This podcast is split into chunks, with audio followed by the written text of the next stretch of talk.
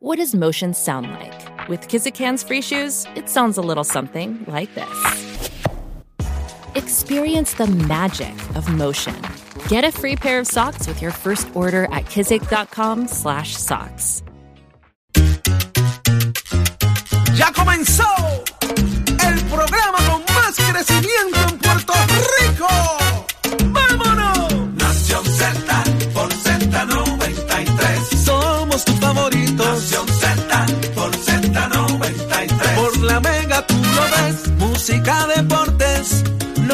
y entrevistas. El programa de mayor crecimiento.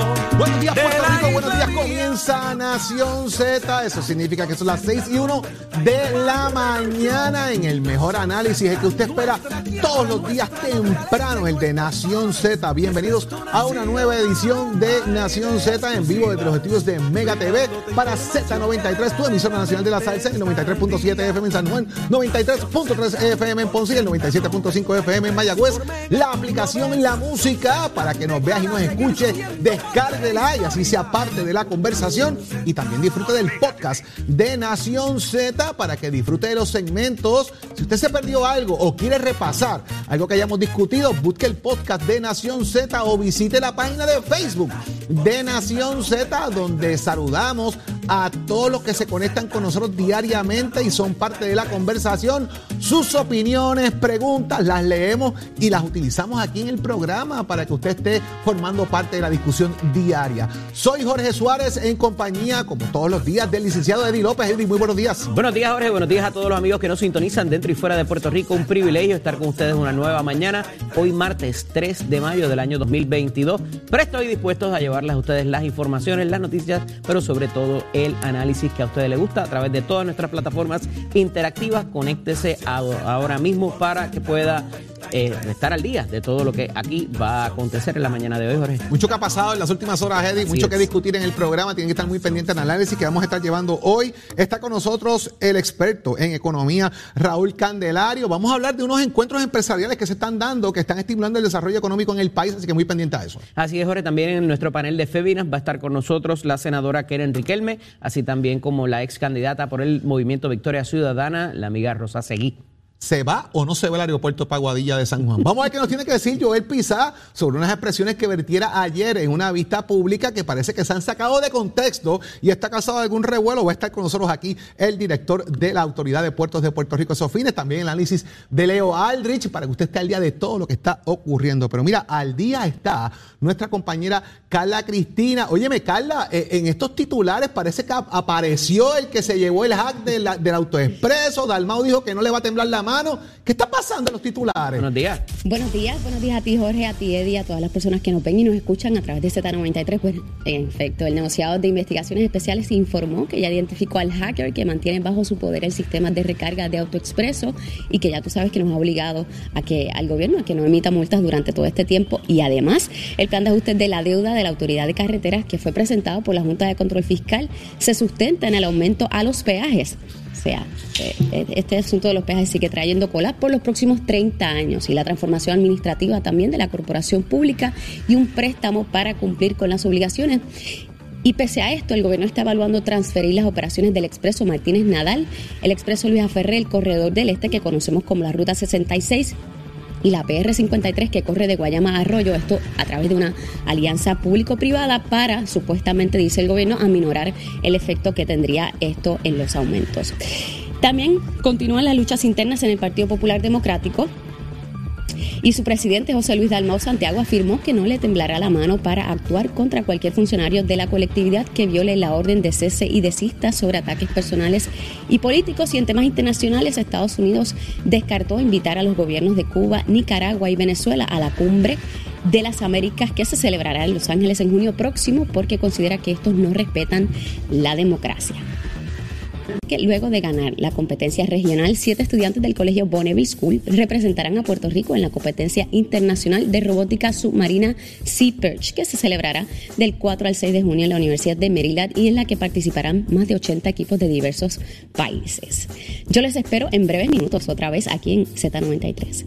se filtró, eh, se filtró lo que puede ser una decisión esto no es una decisión final, es un borrador de, una, de un escrito del juez Samuel Alito del Tribunal Supremo de los Estados Unidos, Eddie, donde habla un tanto de cómo va a trabajar el tema del aborto, tema que en Puerto Rico eh, está, ¿verdad?, en boca de todos en el sistema legislativo de Puerto Rico y esto data de establecer o de alguna manera eh, revocar lo que es Roe versus Wade, que despenaliza el aborto, un, un caso de 1971. Pero en este caso estamos hablando de que plantea la determinación de volverle más bien a las legislaturas estatales, o sea, que el, el, Estado finalmente sea quien regule lo que será la legislación del aborto. Ya usted sabe que en Puerto Rico hay un proyecto discutiéndose en el Senado que regula a 22 semanas lo que es el aborto en Puerto Rico, más bien regularlo, pero hay un proyecto, el Burgos, es erradicado para que sea totalmente prohibido el aborto en Puerto Rico. En gran medida, esto lo que hace es eh, cinco jueces, esto precede obviamente en cinco jueces del Tribunal Supremo de los Estados Unidos, conservadores, eh, eh, fundamenta la política establecida por Donald Trump, ¿verdad? De, de, de, que alguna manera se sostenga este tema del aborto y lo que permite en este caso, Eddie, pues abre una puerta muy grande en la discusión de esto. No es un dato final, esto es un borrador que se filtró eh, en gran medida, Eddie. Yo pienso que el que se filtre esto crea de alguna manera un problema de justicia, que es un problema de fe en el sistema de justicia, que es un problema de seguridad interna entre los jueces y entre los que trabajan allí, porque esto nunca había pasado de esta manera. Esto nunca había pasado de esta manera, ciertamente, Jorge, y esto eh, quizás pudiera ser un experimento, no me gustaría pensar que es eso, pero como en tantas otras instancias del gobierno federal, ellos eh, sueltan lo que se llama un globito de pruebas, a ver cómo está la opinión. Y esto tiene que ver con lo que está ocurriendo a nivel estatal en cerca de 34 jurisdicciones de la, de la nación norteamericana, en donde se está tratando de traer por, eh, por la cocina, como dicen, otra serie de regulaciones a las clínicas de aborto fuera del ataque frontal que se ha llevado por los cerca de 40 años desde la decisión en el 1973, el caso comenzó en el 71, pero en el 73 se decide y es una de las determinaciones más icónicas que existe de la Corte Suprema y que por años se ha tratado de incidir para revocarla, revertirla, eh, y a través de lo que son los estados. Aquí se trata de derechos de la intimidad de la mujer y a base de eso es que se decide el caso finalmente. En el 1992 vuelve a llegar otro caso que es Planned Parenthood y se decide también, pero se mantiene el sistema de trimestre y de nuevo, lo que hay que volver a preguntarnos, y es, lo que hemos estado hablando y discutiendo todos estos últimos días, verdaderamente hay una proliferación de terminaciones de embarazo ya del último trimestre o a qué verdaderamente está respondiendo esto. Tengo que, que, que, diferir un poco contigo, Jorge, porque me parece que esto antecede inclusive a Trump. Esto lo vimos ya, este ataque directamente con lo que era aquel Tea Party, que eran unos republicanos medios disfrazaditos y hasta libertarios, eh, y a esos efectos traen eh, a nivel estatal nuevamente las legislaturas estatales, y es el caso de Mississippi a través del cual se llega a esta decisión que está pendiente de que se resuelva en el Tribunal Supremo de los Estados Unidos y es donde se cuela, se filtra esta, este borrador de opinión donde evidentemente se le daría finalidad a lo que es el caso Roe versus Wade y a todo el designio que existe, que es el, la ley ahora mismo del, eh, ¿verdad? de la tierra, como dicen, de Love Land, para lo que es la regulación de estas terminaciones de embarazo. Me parece que es una decisión significativa, esto no debe tomarse a la ligera eh, y incide, por, por incidir sobre los derechos de la mujer y los derechos de intimidad del ser humano, particularmente a decidir sobre su cuerpo, Jorge. Y estamos hablando aquí que esto baja a 15 a 15 semanas Así en vez de a 22 semanas, o sea que lo complica aún más. En Puerto Rico la discusión es a 22 semanas. Este, esta, esta decisión, o borrador de decisión más bien, sería a 22 semanas. Y vuelvo les digo, hay una medida en la legislatura radicada por la representante Lizy Burgos para prohibirlo eh, de FAS. Así que es, esta discusión va a subir de tono a raíz de esto. Obviamente es un liqueo, eh, no es nada final. El Estado de Derecho vigente continúa como está, no ha se alterado, no ha cambiado. Simplemente que esto va, de, va a causar, obviamente, lo que es discusión en los próximos días y, no dudo que hoy sea un revuelo un tanto en la legislatura lo que pudiese estar pensando el Tribunal Supremo y la facultad que pudiese eventualmente darle a cada legislatura estatal de así hacerlo. Y que de eso convertirse en ley y lo llevaran al tribunal, Jorge, evidentemente pues ya ahí se sabe por dónde más o menos va la, la a partir la, la la composición del tribunal y más aquí también en el Tribunal Supremo, como está la composición. Si ya tú tienes cinco jueces conservadores eh, allá, ¿verdad? Que te los garantiza. Digo, hay seis conservadores, pero si ya tú tienes cinco conservadores que estén de acuerdo quizás en esta decisión, pues lo que te quedan son tres liberales para tratar de amarrar la cosa. Así, que ya, es una decisión mayoritaria adjudicada,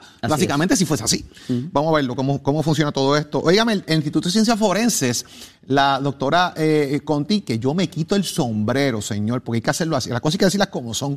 Que hay que quitarse el sombrero ante la doctora, porque la realidad es que consiguió la acreditación del National Association of Medical Examiners precisamente por cinco años más que queda acreditado el Instituto de Ciencias Forenses en Puerto Rico, pero eso va a depender del recurso humano, que se le asigne alzas salariales a estas personas, que fueron en gran medida también elementos que tomaron para esta acreditación pero no están garantizados. No hay suficiente personal todavía en ciencias forenses, no se les está pagando lo que se supone se les pague, o más bien requieren las posiciones que ocupan los funcionarios de ciencias forenses, y es un reclamo que ha hecho la doctora Conte para garantizar que esto se dé y que cumplan con las métricas establecidas para que se garantice esa acreditación, Como recordará Jorge, en, última, en las últimas semanas esto ha estado en discusión porque fue uno de los puntos álgidos que la Junta de Supervisión Fiscal trajo para decirle eh, eh, al, presupuesto del gobernador, ¿verdad? Y que volvieran a presentarse. Se tenía que presentar entre ayer y hoy a ver cómo eso se iba a barajar. Eran cerca de 100 millones, pero particularmente muchas de, esa, de ese dinero se identificó en unos recursos que necesita el eh, Instituto de Ciencias Forenses ya la doctora Conte Miller había conseguido inclusive de que se sacara del negociado de seguridad pública o como negociado de seguridad pública eh, y me parece que son grandes aciertos con pocos resultados y como te decía, me parece que de tripas corazones ha, hecho un trabajo increíble y ha conseguido esas acreditaciones con todo y lo que se necesita todavía que pudiéramos caer de nuevo en tener aquellos vagones, ¿te acuerdas? Con, Llenos de, cadáveres. Gracias a Dios, la doctora Miller ha logrado que esto no ocurra. Ha sido, y óyeme, y vamos a dejar algo claro. Haciendo las autopsias ella misma. Ah, eh, eh, yo la he visto bajar, hay fotos de ella allí, ella misma metida trabajando en patología, porque hay 10 patólogos. Lo ideal es que haya entre 14 y 15, de hecho. Si usted entra a la página del negocio de ciencias forenses, hay convocatorias abiertas eh, buscando patólogos precisamente, Eddie, porque hacen falta más patólogos para el proceso de agilizar el trámite necesario para sacar obviamente los cadáveres del instituto y el reclamo también a que los funerarios vayan a recoger los cadáveres que están allí, que fue un reclamo que hizo los pasados días de que ya habían hecho su trabajo, pero tenían ataponamiento allí eh, de cadáveres porque los funerarios no estaban haciendo lo que les correspondía. Fue un reclamo que hizo también la doctora Miller. Vuelvo y les digo, me quito el sombrero, ella no solamente va, manda y va, se mete allí ayuda en el trámite eh, y me parece que ha hecho un trabajo extraordinario en ese sentido, devolviéndole lo que es la certeza, la eficacia al Instituto de Ciencias Forenses y la agilidad, definitivamente. Óyeme, otro que dijo que eh, si vamos a hablar de la agilidad, pues vamos a hacer las cosas como Dios manda, fue José Luis Dalmau. Ayer hizo, presentó una medida para regular de alguna forma lo que son los nombramientos en el Senado, aquellos que son nombramientos quizás permanentes, por decirlo de alguna, de alguna forma, o aquellos nombramientos, Eddie, que como pasó con el secretario de, Recursos Naturales, por ejemplo, viene de una administración a otra y se quedan en, esa posición, no pasan el crisol de la legislatura porque ya está ocupando la posición y no lo renominan, simplemente stay there and keep going. Y obviamente el tema de la Comisión Estatal de Elecciones, que en gran medida levantó ayer eh, la bandera de si esta medida era para atender lo que es el tema de Rosalo Colomer, que como no hubo una aprobación en el Senado, el tribunal dictó, mira, hasta que no haya un acuerdo, usted se queda ahí hasta que Colón baje el dedo. Es, esto tiene que ver con los nombramientos, Jorge, y la famosa cláusula de continuidad, lo que es el holding over. ¿Qué pasa cuando usted se le expira el término? Hay unas eh, leyes particulares para ciertas agencias y entidades gubernamentales donde eh, se permite que la persona se mantenga en su puesto hasta tanto venga su sucesor. En este caso hay tres instancias actuales donde pudiera haber ese tipo de incidencia y no queda claro porque no hay un marco jurídico que no sea unos precedentes eh, jurisprudenciales eh, del Tribunal Supremo y que tienen que ver quizás con, eh, con circunstancias pasadas, ¿verdad?, de, otras administraciones que no necesariamente serían las apropiadas. No obstante, aquí tiene que ver también con unos nombramientos que el gobernador no ha hecho, que es un poco también la línea que trae el gobernador ayer eh, sobre la vacante en el Tribunal Supremo, sobre eh, lo que es la Procuraduría de la Mujer, lo que es la propia Comisión Estatal de Elecciones. Y entonces todo esto deja en ese juego de nombramientos de si el, tribunal y, el Senado, eh, o más bien el Senado, si actuaría sobre esta vacante en el tribunal, si hace falta o no. Y entonces nuevamente se trae lo que le preguntábamos ayer al presidente del Senado, si ya de alguna manera se habían zanjado esas diferencias o si por el contrario, por lo que se espera y por estas vacantes que quedan disponibles, van a nuevamente traer alguna controversia. Así es, Eddie. Esto, esto, y todavía quedan temas, Eddie, que yo sé que vamos a estar discutiendo en el panel de análisis que tienes ya brevemente, el panel de Feminas el día de hoy, lo que vamos a discutir con Joel Pisa, entre otros elementos que son bien importantes de toda esta discusión pública, pero vamos a ir al mundo deportivo, porque, mire, por ahí anda, por ahí anda Tato, y, y la realidad es que, Tato, ¿Qué está pasando con el boxeo femenino? En este caso, el, equipo olímpico de boxeo femenino. Buenos días, Tato. Sí, señor, sí, señor. Muy buenos días para todos. Buenos días para usted, profe. Buenos días para el señorito Egui López, que está gozando porque los Yankees están ganando. Déjalo que pierdan, que lo voy a ver triste. Hablando de boxeo, nuestra selección nacional femenina tenía un compromiso para diciembre de 2021 de mandar las muchachas al Mundial. ¿Qué pasa? Por el brote de COVID eso pues no se pudo. Ahora va a ser ese ya mismo del 8 al 20 de mayo 2022 en Estambul, Turquía. Así que las nuestras van para allá. Van Angerín Lozada, va Melody Vargas, Kiria Tapia, Achilán Lozada y Stephanie Piñeiro. Así que esas son las cinco candidatas que van para ahí. Verán qué bonita con sus uniformes nuevos. Así que ya usted sabe, locas de contento van a estar boricos para Yo sé que van a tener tremendo éxito porque esas cinco están que cortan. Y ya usted sabe, que vivan las damas, que viva la selección nuestra nacional. Y a Kiria Tapia, mi gran amiga, le mando un abrazote a Stephanie Piñero y deseándole lo mejor a todas y que representen muy bien, como lo saben hacer, a Puerto Rico en esa próxima competencia. Que todo lo que esté pasando ahí, usted se va a enterar aquí en Nación Z, Somos Deporte, que es el empezar mañanero para que usted tenga un buen día. Este está Hernández de Nación Z, Somos Deporte. Oiga, chino, give it my friend. Vea, ahora Tato, vamos a estar pendientes de lo que está pasando con este tema del boxeo, porque señor.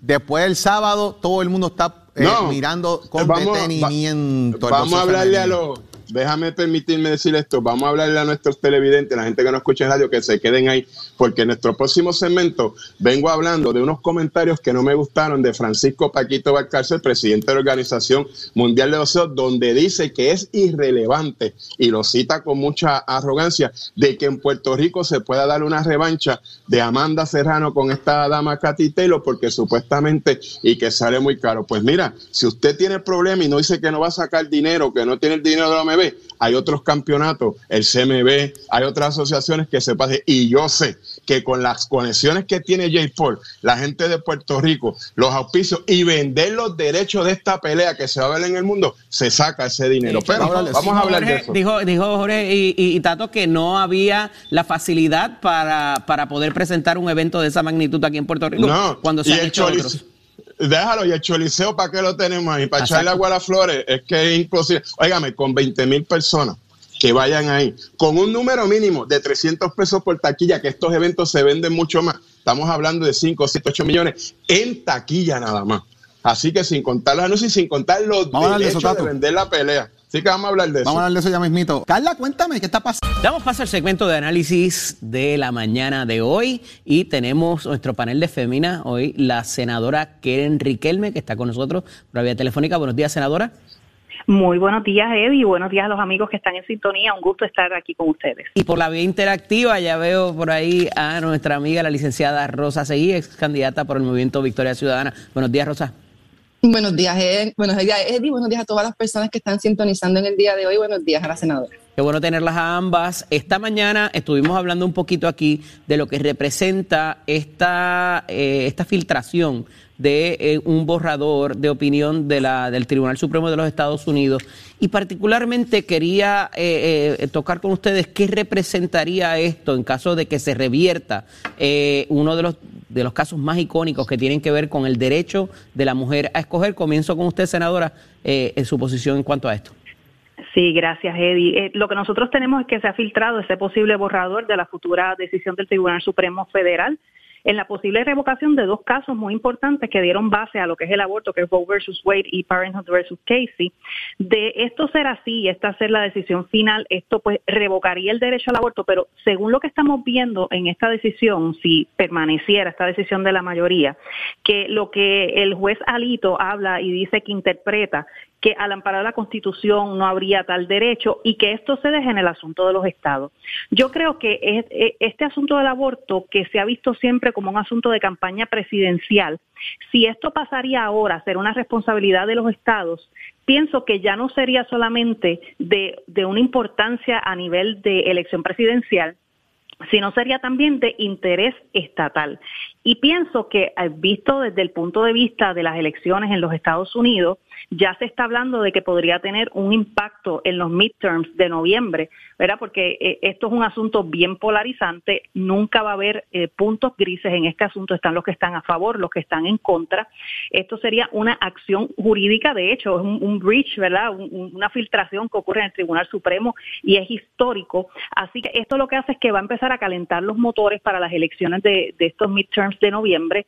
Se espera entonces que tome fuerza eh, la Cámara y el Senado demócrata cuando se esperaba que la Cámara y el, Senado pues ahora hubiese un cambio hacia lo que es republicano. Y entiendo también que en Puerto Rico, si finalmente pasa la decisión a que nosotros, ¿verdad? Como, como, eh, como Puerto Rico dentro de la legislatura, vamos a decir, sean los que tengamos la decisión de, de lo que pasará con el aborto, pues entonces esto tendrá una importancia eh, prioritaria dentro de los temas de campaña también, que es algo que no se había visto anteriormente. Claro, licenciada Seguí, a esos efectos, ¿qué timing? Porque se está discutiendo eso en Puerto Rico. Hubo unas vistas en el fin de semana eh, donde la participación de la senadora Rivera Lacén eh, versus la senadora Rodríguez Bebe fue bastante, ¿verdad? Y hubo, estuvo el secretario de Justicia. Ha habido mucha confrontación recientemente. ¿Esto pudiera ser de alguna manera un, test balloon para opinión pública para ver por dónde va la cosa? ¿Cómo lo vemos aquí? Esa es una de, las posibilidades, ¿verdad? Que se haya filtrado eh, precisamente para que se supiera qué era lo que estaba planificando el Tribunal Supremo de los Estados Unidos, ¿verdad? Eh, y es la primera vez que sucede que, se haya filtrado un borrador de, de, opinión del Tribunal Supremo. Así que entiendo que es polarizante, ¿verdad? Este, este debate eh, y creo que se hace para provocar precisamente lo que, lo que sucedió, que en el día de ayer una multitud llegó al Tribunal Supremo de los Estados Unidos para reclamar que no se nos sigan privando de nuestros derechos y libertades existentes, de eso es lo que se trata, ¿verdad? Ese derecho fundamental a la privacidad eh, y alterar ese derecho fundamental, alterar los derechos que vienen con toda esta, esta intimidad con todo lo que, lo que se, se considera como decisiones íntimas y privadas, eh, pues es alarmante lo que está sucediendo. Eh, nos mantenemos firmes en la defensa de nuestros derechos y libertades, incluyendo las terminaciones de embarazo, los derechos a decidir sobre nuestros cuerpos. Eh, continuamos reclamando derechos sexuales y reproductivos, ¿verdad? Y sabemos que el debate no es aborto sí o no, el debate es aborto legal o clandestino. Y en el aborto clandestino quienes mueren son millones de mujeres, según los estimados de la Organización Mundial de la Salud. Así que es muy importante que se trate esto como un tema de salud, como que van a ser vidas las que están ahora mismo en juego, ¿verdad? Con muchos de, los, de las leyes que se están pasando a través de distintos estados conservadores, fundamentalistas y republicanos. Así que vamos a continuar eh, en Puerto Rico, ¿verdad? Tenemos agraciadamente un junte de mujeres de todos los partidos eh, que han, excepto el Partido Proyecto Dignidad, por supuesto, eh, que ese se quedó solo, pero tenemos personas dentro del PNP, del PPD, del PIB, del Movimiento Victoria Ciudadana, muchas organizaciones que continuamos dando apoyo y dando la batalla para que las personas podamos continuar gozando de ese derecho fundamental a la intimidad. Antes de pasar al próximo tema, quiero una reacción bien breve para poder discutir el próximo, eh, pero ¿qué presagian va a ocurrir eh, en la legislatura acá en Puerto Rico, dado ya esta discusión como se está dando en eh, los Estados Unidos con esta filtración, senadora? Sí, eh, yo creo que podría circunscribirme a la opinión del juez Alito, donde él dice que solo podemos interpretar la ley, pero no podemos entonces interpretar cómo la sociedad va a reaccionar. Entiendo que si esta decisión finalmente baja a todos los estados para que las legislaturas sean quienes puedan regular, pues obviamente hay que interpretar de acuerdo a la ley, hay que interpretar de acuerdo a lo que el pueblo escogió en la legislatura. Así que según lo que vemos es que va a prevalecer un proyecto que va a regular el aborto si finalmente esta decisión bajara a la legislatura en todos los estados, incluyendo Puerto Rico. Licenciada, ¿cambia algo el, lo que está pasando la dinámica aquí en Puerto Rico y se aprobará o no se aprobará? Eh, ¿Tiene algún impacto esta filtración? Eh, sí, la tendría. Eh, lo bueno de Puerto Rico es que la interpretación que ha dado pues, es una mucho más amplia que la que se dio en Estados Unidos y puedes movernos hacia tener que permitir que no haya un retroceso en los derechos que tenemos, en las libertades que gozamos y en la salud, ¿verdad? En ese derecho fundamental a, la salud, acceso a la salud.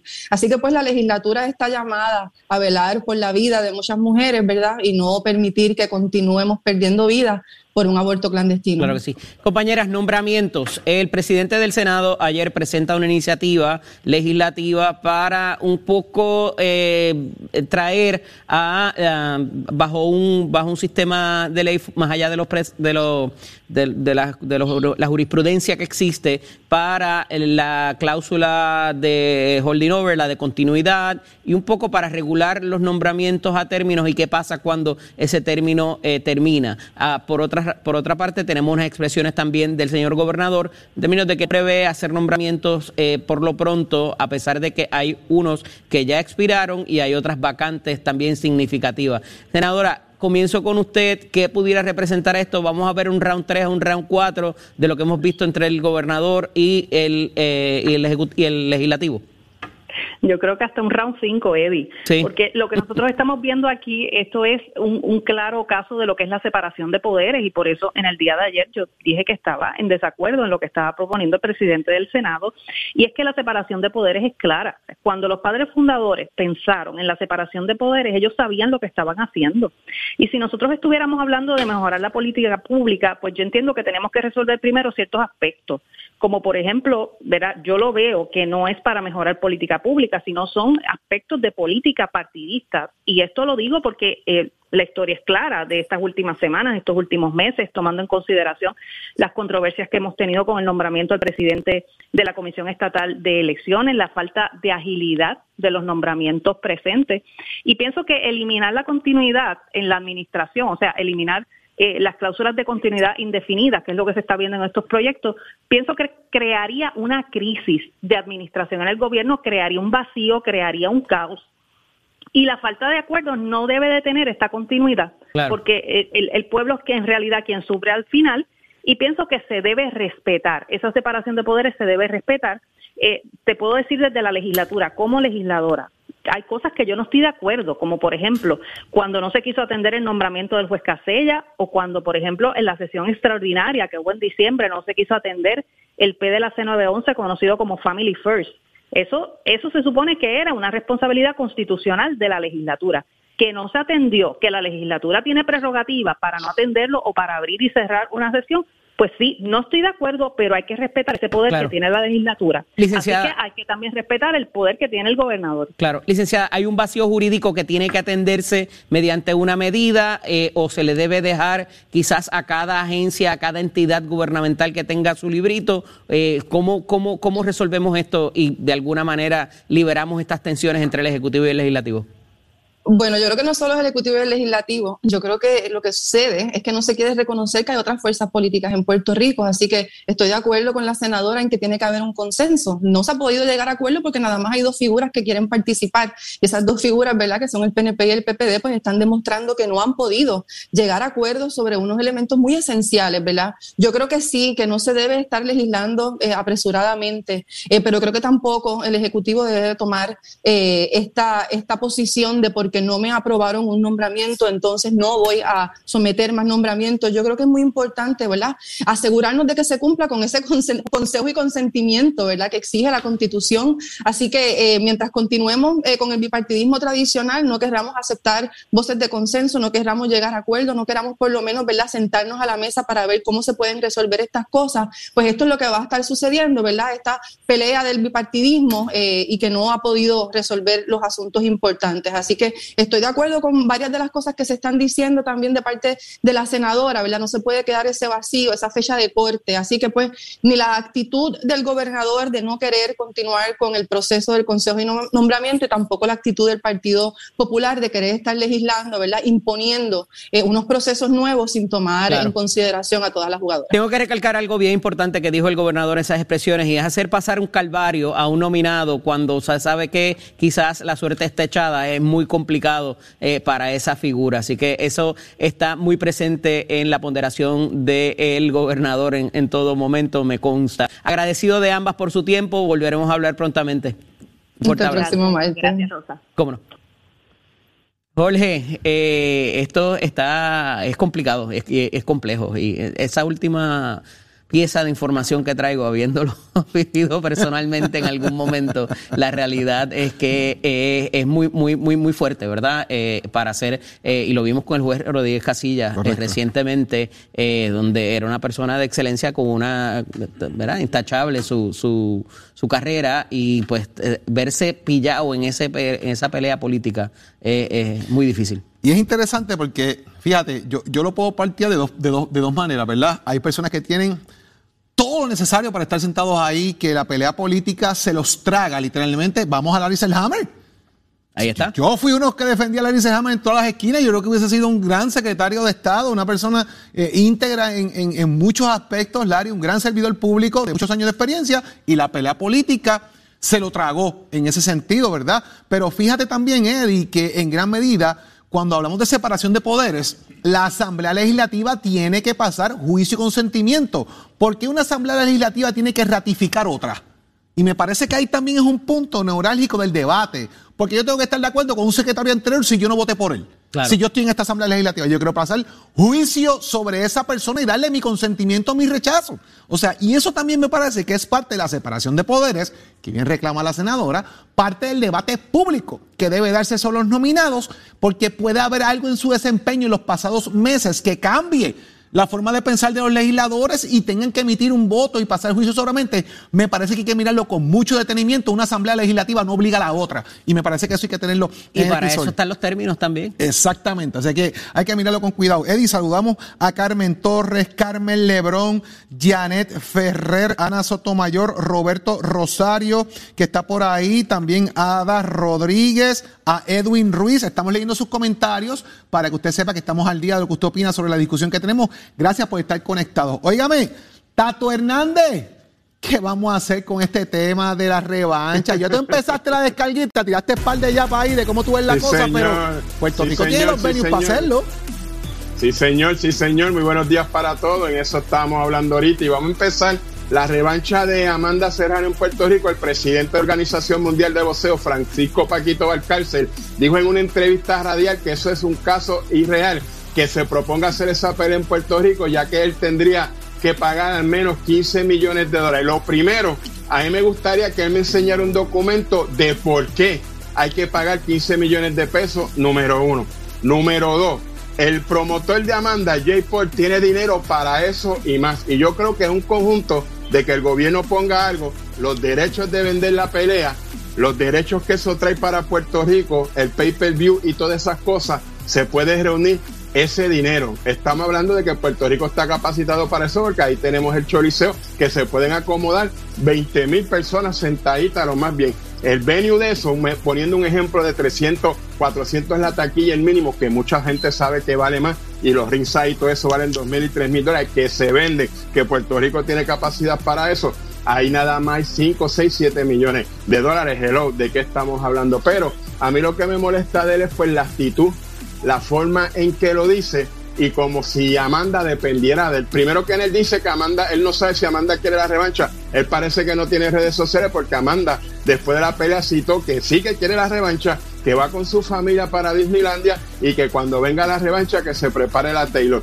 Con la gran actuación que hicieron estas muchachas, tanta Amanda como la, como la Taylor, cualquier promotor va a estar dispuesto a pagar el dinero que sea. Óigame, sin contar que también se puede llevar para otro lado, pero sí hay el material, sí se puede hacer en Puerto Rico y sí hay la capacidad para administrar. Lo que pasa es que buscar gente responsable que los haga. Si venimos a ver cuenta, parece que la Organización Mundial de Boxeo pues no quiere cogerse esa chance y no quiere pues traer la pelea para acá, porque yo si fuera presidente boricua de la Organización Mundial de Boxeo, esa pelea yo la traigo para acá, así tenga que hacer préstamos en banco. Un ejemplo que le voy a dar al señor Balcarce, que él sabe de boxeo más que yo. Cuando el señor Don King quiso hacer la pelea en África de Joe Foreman y Mohamed Ali, él no tenía un peso en el bolsillo, se reunió con la gente de ABC y se reunió con el presidente de África. Llegaron unos acuerdos, pusieron una suma, ABC compró los derechos de esa pelea y miren el palo que fue esa pelea en África. Así que no le voy a decir nada más al señor Balcarce. Vamos a ver qué es lo que pasa y que venga prontamente la revancha. Yo sé que Amanda, donde sea, si sea en la luna, le va a dar contra el piso a la Taylor. Tata Hernández, Nación Z, somos de Puerto Chino. Give it my friend.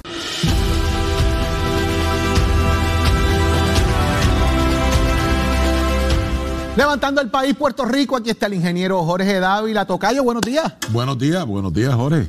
Aquí estamos para hablar un poquito de deporte, ¿verdad? Tú sabes que yo soy fiel creyente de mente sana en cuerpo sano, así que vamos a hablar un poquito de deporte. Tenemos como invitado en el día de hoy al señor Ricky Newman, que es codueño de Jump Centro de Desarrollo Deportivo. Buenos días, Ricky. Buenos días, Ricky. buenos días, gracias por estar, por la invitación.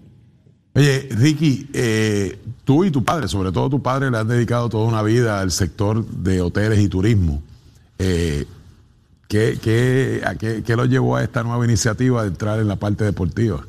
Bueno, pues como parte de nuestras funciones ahí en la hotelería, pues eh, hemos recibido muchos equipos deportivos a través de los años, muchos eventos de, de calidad de profesionales, selecciones nacionales, hasta lo que son eh, programas juveniles y pues de ahí hemos aprendido y escuchado las necesidades que hay en Puerto Rico de ciertas facilidades. Ok. Y a la hora de, decidir entrar en esta iniciativa, entiendo que buscaron un socio, ¿verdad?, que está más, más relacionado con la parte deportiva. ¿De quién se trata? Bueno, sí, este, después de unos años, llevo unos cuantos añitos tratando de hacer este proyecto, pues decidimos darle como quien dice, un giro y, mirarlo de otra perspectiva y, buscarnos un, buen partner que pudiéramos pues crecer la idea de donde primero estaba. Eh, y en una oportunidad que tuve, pues eh, conversé con la familia Barea, con José Juan y, su papá, y me, había, me estaban hablando de, ciertas eh, necesidades que había de la misma selección nacional en el caso de baloncesto. Eh, y, pues de ahí pues le expliqué lo que llevaba años tratando de hacer y, de ahí nació pues la relación con ellos para hacer este complejo. Ricky, ¿cuál es el concepto? Porque es importante definir el concepto, que no vayamos a pensar que estos son eh, torneitos y cosas. El concepto, ¿de qué se trata específicamente lo que quieres hacer? Pues mira, el concepto es un complejo multideportivo. Eh, en este caso, tanto deporte indoors, eh, como deporte outdoors, eh, baloncesto, voleibol, tenis de mesa, eh, gimnasia, balonpié. Multidisciplinario. sí, todas las disciplinas que podamos hacer en el espacio que tenemos. englobar todo lo que necesita un atleta en un solo sitio, medicina deportiva, nutrición, programas escolares, de, de, apoyo escolar estudios supervisados, eh, clases de SAT, inglés como segundo idioma eh, y clínica, de, desarrollo de todas las edades, eh, hasta para los profesionales, mejoramiento físico y de técnica. Inclusive van a tener unas habitaciones, ¿verdad? Dentro del complejo. Es correcto, obviamente con el background hotelero que tenemos y el lugar que, que, hemos adquirido, pues tiene la habilidad de eh, de introducir eh, un elemento de hospedería que eh, pues nos va a ayudar muchísimo a, a, mercadear el venue fuera de Puerto Rico también para atraer atletas de afuera, al igual que los atletas que viven en, en, áreas más lejanas del área metro, que puedan hospedarse ahí y pasar un programa ya sea de fin de semana o de una semana y, este, y tener todo lo que necesitan en, en, en el venue. O sea, que estamos eh, ¿verdad? complementando el deporte con el turismo, el turismo deportivo, lo que me parece una, una gran iniciativa. Sí, es correcto. ¿Dónde ubica el centro? El, el centro ubica en, en, lo que fue el Colegio La Merced, ahí en Atorrey, detrás del Hospital del Maestro. Okay. Sí. o sea, que, que, que, una escuela que quedó en desuso luego uh -huh. de, de, ser cerrada, le vamos a dar un buen uso ahora. Es correcto. El, eh, anunciaron que el colegio iba a cerrar en, en diciembre del 19 eh, debido a, a pues, efectos de María combinados con la economía y, una baja en, la población escolar. Eh, y entonces, pues ahí entramos a, conversación con ellos y pues, los, retrasos de la pandemia, pero eventualmente llegamos a un acuerdo. Fecha, Ricky, fecha, ¿cuándo más o menos esto comienza a tomar forma? Pues mira, ¿El tiempo pues, que tú estimas que se va a estar inaugurando? Pues eh, tenemos una meta bien agresiva de finales de este año, pero la realidad wow. es que yo entiendo que entre enero y febrero debemos estar este, abriendo. Eh, obviamente tenemos eh, unas facilidades existentes que vamos a rehabilitar, vamos ah. a cerrar las canchas, le vamos a poner tabloncillos, eh, todo moderno, última, última ¿verdad? versión de, de, de, todo, grama artificial en el campo de afuera, un complejo de beach tenis eh, y muchas otras cosas más. Este, así que es agresivo, pero entendemos que lo podemos hacer para finales de año, principio del 23. Obviamente requiere una inversión. ¿De qué inversión estamos hablando? ¿Cuántos empleos se crean durante la construcción, Ricky? Sí, pues eh, la inversión total va a ser de unos 7 millones. Eh, el, colegio cuando cerró contaba con unos 40, 50 empleos. Nosotros vamos a estar creando un poquito más de eso eh, durante la operación. Yo diría 50, 60 eh, más todos los part-times, los servicios externos como arbitraje y, y trabajos de mesa que uno tiene que tener en, en ese tipo de venue, pues van a ser sobre 70. Y aquí no vamos a discriminar, va, va, va a haber oportunidad para eh, atletas profesionales y atletas aficionados. Es correcto. Eh, atletas de todas clases, eh, el, como dice en inglés, Weekend Warrior, que son sí. adultos que quieran simplemente. O sea que Jorge Dávila puede ir. Podemos ir. Podemos Jorge ir. Dávila puede ir. Vamos a jugar. Sí. Está bien. Tan pronto haya una, Ay, o sea una, una hay, cancha, vamos a una, cocinita tú y yo, y yo, la vamos a grabar. Yo pensaba que te iba a jugar y brisca. La, y la, no, no, no, no, vamos a una cocina. A, a, ver si es verdad que el gas pelo no pela. Vamos a ver si quedan jodillas, Ricky. Qué bueno que esto va a pasar y, y gracias por, por, acompañarnos. Y esa cocinita con Jorge Dávila va. Va. Va. Bien, gracias. ¿Oíste, Ricky? Apúntalo. gracias, Jorge, por estar bueno, acá como siempre. En no, no, gracias, gracias a ti.